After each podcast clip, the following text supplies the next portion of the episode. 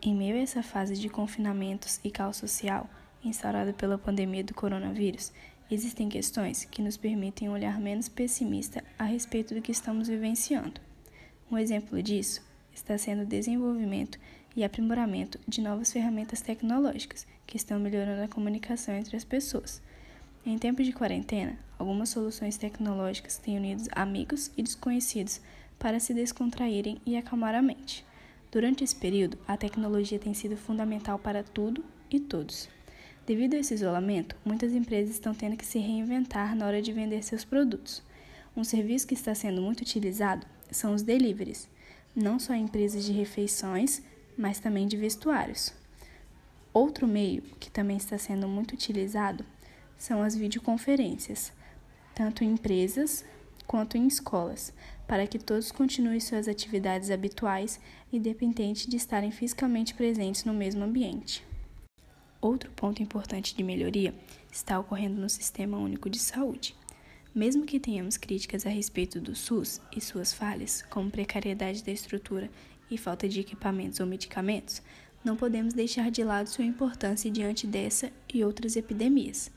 E devido ao aumento do uso de hospitais públicos em virtude da situação atual, estes estão tendo que passar por um processo de modernização forçado, aumentando o número de leitos, equipamentos hospitalares e profissionais da saúde. Após tudo se normalizar, a rede pública de saúde estará melhor preparada para atender a população que mais precisa. Agora, se formos falar sobre o cenário político e econômico, já não haverão muitos pontos positivos.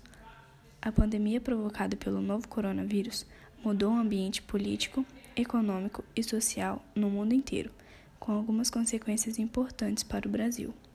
Houve a deterioração econômica e projeções indicam que é quase certo que haverá recessão econômica. Muitas empresas já estão vindo à falência e o risco de desemprego já virou realidade para muitas pessoas. Segundo o levantamento divulgado pelo Sebrae, pelo menos 600 mil micro e pequenas empresas encerrarão as suas atividades em razão do Covid-19. 9 milhões de funcionários já foram demitidos, aumentando a taxa de desemprego em 9,4%.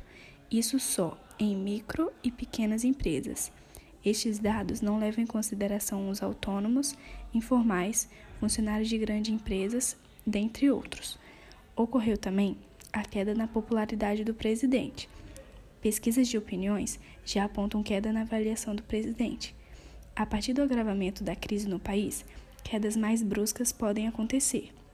A intensidade dependerá da capacidade de comunicação do governo e da qualidade das medidas adotadas para contornar a situação.